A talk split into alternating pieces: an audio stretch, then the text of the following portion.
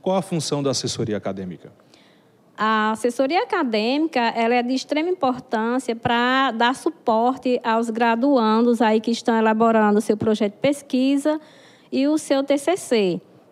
Porque é, alguns alunos eles têm aquele domínio de conteúdo, mas aí para colocar no papel a metodologia de escrita ela é, é como é que se diz, específica, e aí os alunos eles têm um pouco de dificuldade. Então, a procura, a demanda no meu escritório para escrita científica é nesse sentido. Coloca no papel tudo que sabe, toda a escrita, mas o conteúdo abordado lá na questão da escrita, ela precisa ser é, ajustada. Muito bem. Sueli, inclusive a gente estava conversando aqui em off já algumas coisas que acredito que é uma dúvida hum. daquelas pessoas que ainda estão entrando nesse universo da acadêmico, da escrita e também do TCC, que em relação à escrita acadêmica e escrita científica. A escrita científica está dentro do universo acadêmico, não é isso? Sim. A escrita científica, ela está literalmente dentro da academia, né? É uma escrita que tem que ser elaborada com prestando muita atenção às técnicas de escrita. Por isso que não pode escrever tipo como eu já tinha lhe falado, como uma bula de remédio, um outdoor, uma propaganda, deve seguir uma norma. Que são a escrita informal, essa de outdoor, propaganda. Sim, essas escritas de outdoor, de propaganda, elas são feitas de forma aleatória, não tem uma técnica para isso, né? Tem, mas não é aquela é, formal como na escrita científica. A escrita científica só serve para TCC? Não, a escrita científica ela serve para é, revistas, artigos, projeto de pesquisa e vários outros. Acredito que livros também seguem uma norma da escrita científica. Com certeza. O que caracteriza, o que, desculpa, o que caracteriza um texto de cunho científico? Bom, é, a escrita científica ela tem como característica a clareza e a concisão, certo? A clareza é aquele texto que é escrito de forma clara e objetiva e conciso, né? Aquela concisão é aquele trabalho que é escrito com poucas palavras, palavras objetivas e que dê para qualquer leitor ler aquele assunto, aquele texto e já entender a informação que está ali escrita quando vamos escrever um texto de nível científico, né, devemos levar em consideração as técnicas para poder estar aí é, escrevendo, tá?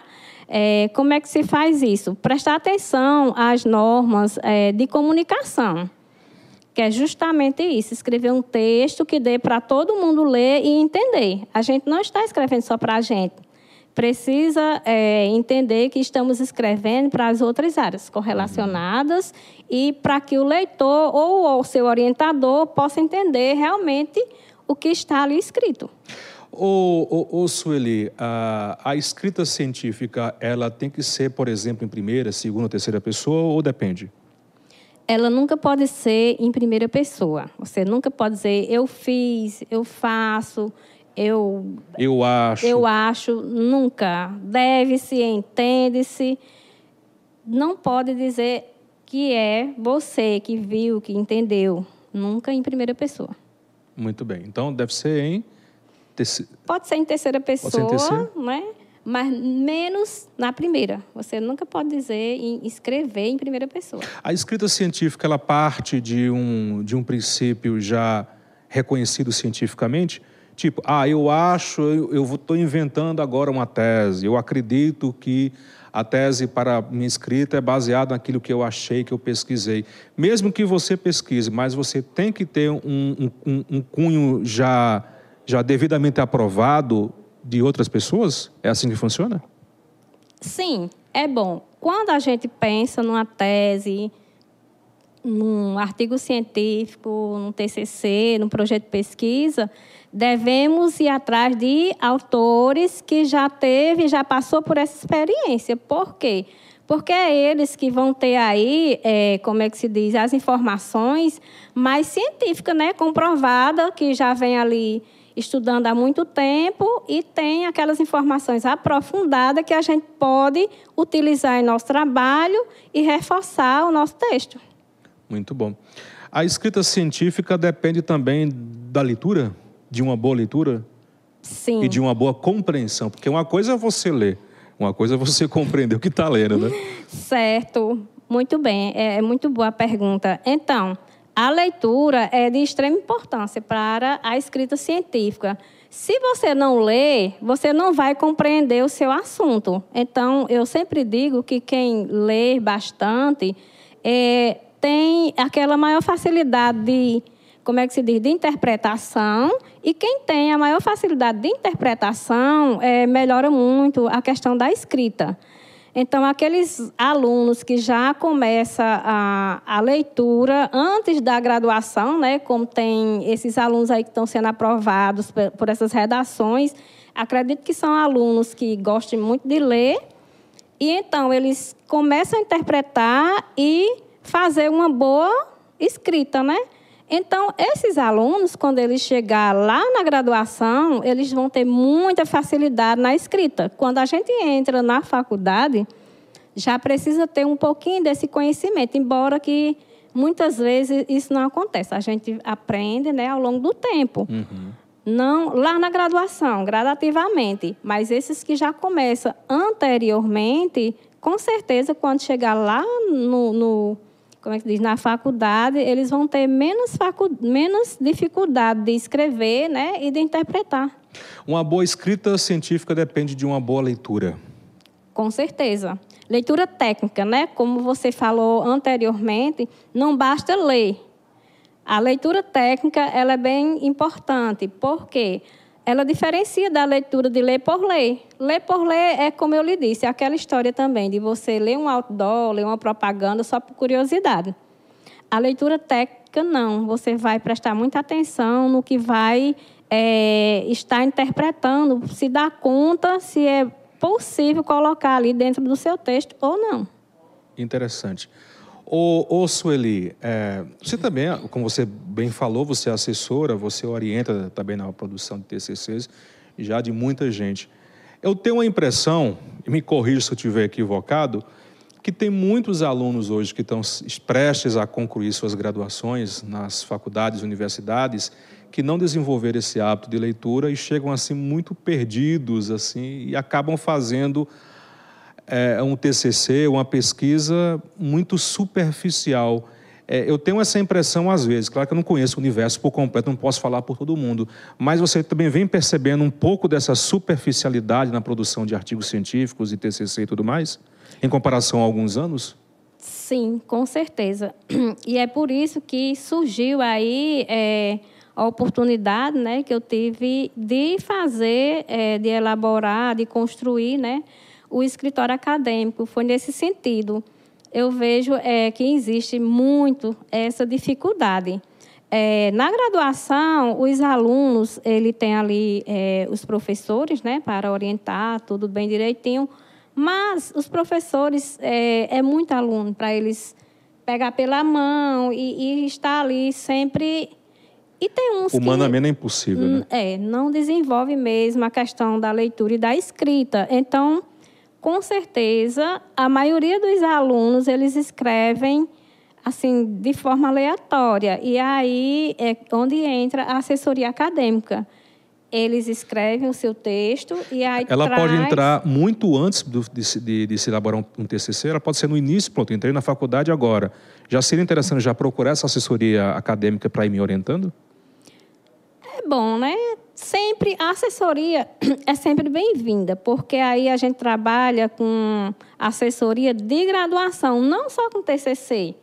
Os trabalhos acadêmicos ao longo do tempo, ao longo do curso, ele exige já essa postura uhum. de escrita científica, certo?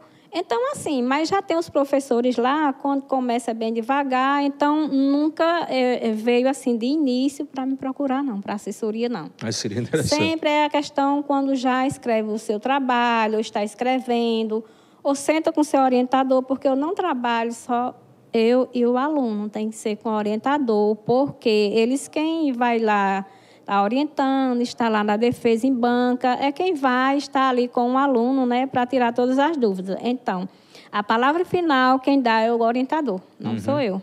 Existe alguma alguma alguma técnica que você possa compartilhar com, com a gente em relação à, escrita e à leitura científica, Sueli? Bom, é, como eu já falei, aquela técnica de seguir tem que pensar muito na comunicação científica. E o que é comunicação científica? É aquela comunicação onde você entrega o seu trabalho e qualquer leitor possa ler e entender o que você está falando, certo? E aí vem aquela questão que eu falei é, e indico, né? Tem uma obra de Marconi Lacatos que ele trabalha umas técnicas de leitura que é bem interessante do aluno seguir, né? A scanner, a skinny, a da informativa, a crítica. Essas são leituras essenciais que a pessoa deve seguir, o pesquisador, para poder estar fazendo de forma né, afetiva e aí aproveitar para conseguir um, um bom, quer dizer, uma boa escrita, né? Para uma boa escrita é importante saber procurar as fontes certas. Sim. Isso aí é uma coisa bem importante que você falou.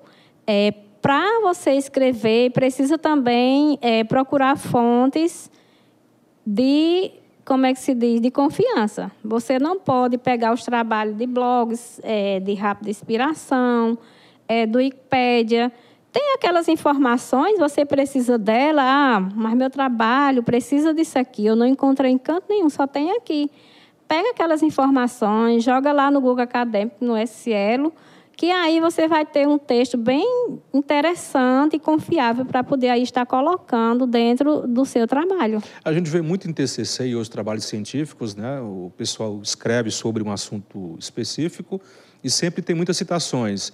É, o autor tal diz sobre tal coisa. É, é, é, essencial ter na escrita científica essas citações de outros, de outras pesquisas, de outros autores sobre o tema colocado?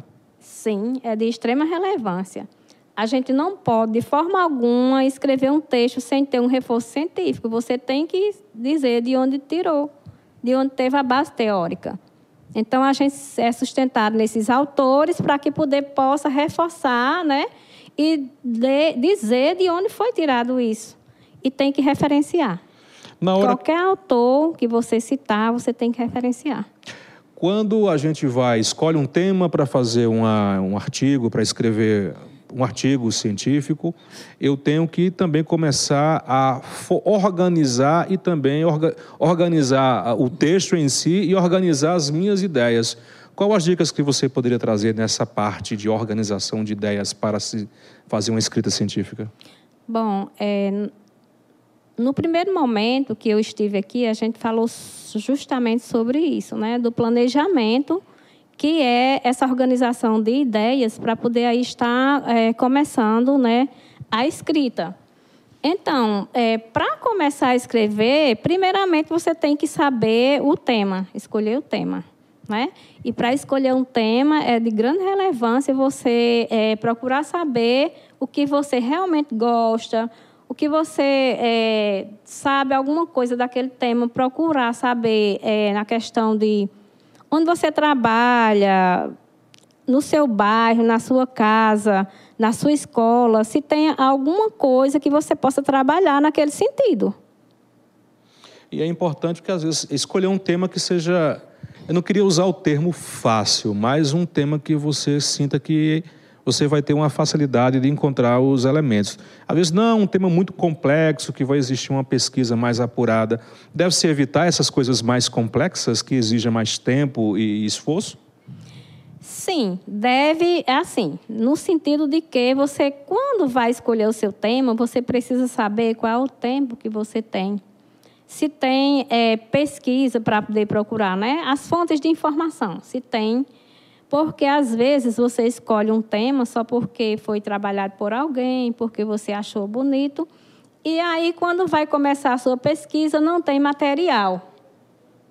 E aí é aonde você se perde na sua pesquisa e na sua escrita. Muitos alunos aí deixam o trabalho, por exemplo, que é para ser agora nesse semestre, deixa para outro por conta disso, essas dificuldades que eles têm de procurar. E tem que procurar nas bases de dados confiável. Não pode pegar é, de qualquer lugar. Hoje, pela sua experiência, qual o maior desafio da, na, escrita, na escrita científica? O maior desafio, eu acho que é a questão da escrita mesmo. Porque depois que você pega aquele embalo de escrever, a metodologia de escrita, e você tem conhecimento prévio do que você está escrevendo, é, você vai embora. No instante, escreve o seu projeto de pesquisa, seu TCC, o seu artigo. Depois de escrito, é, a questão de, como é que se diz, de apresentação, isso aí é o de menos. Muito bem. Sueli, obrigado pela sua participação, obrigado pela, pela distribuição aí de informações que são muito preciosas e deixo espaço aí para algo mais que você queira acrescentar sobre o tema do nosso bate-papo, que é a escrita científica. Bom, eu queria acrescentar só um ponto interessante, né, que sempre chega é, no meu escritório, quando vai elaborar o seu TCC, existem várias perguntas com questão da organização, é, da introdução, do resumo. E aí eu falo o seguinte, que para você escrever a sua introdução, é necessário que você veja na sua instituição se existe alguma norma específica. Senão, ela vai partir do seu orientador, porque a introdução ela é a apresentação né, do seu trabalho no todo só que de forma é, sucinta, né? de forma resumida. Mas aí deve ter a questão do, do tema, né? E a questão do problema, você tem que ter tudo dentro de objetivos, não sempre. Os objetivos às vezes é separado, mas tem orientador que pede para deixar dentro da introdução. Então tem que ter a apresentação do texto de forma bem sucinta e é fácil e procurar escrever do geral para o específico. Vai no geral até chegar a funilando, né? E até chegar ao específico. E também tem que ter a questão como está organizado o seu trabalho. É três capítulos, é quatro, é cinco. O que é que tem dentro deles? Então, isso aí forma a questão da introdução. E o resumo é o cartão postal. Eu, eu sempre digo que o, o, resumo ele é o cartão postal da sua, do seu TCC.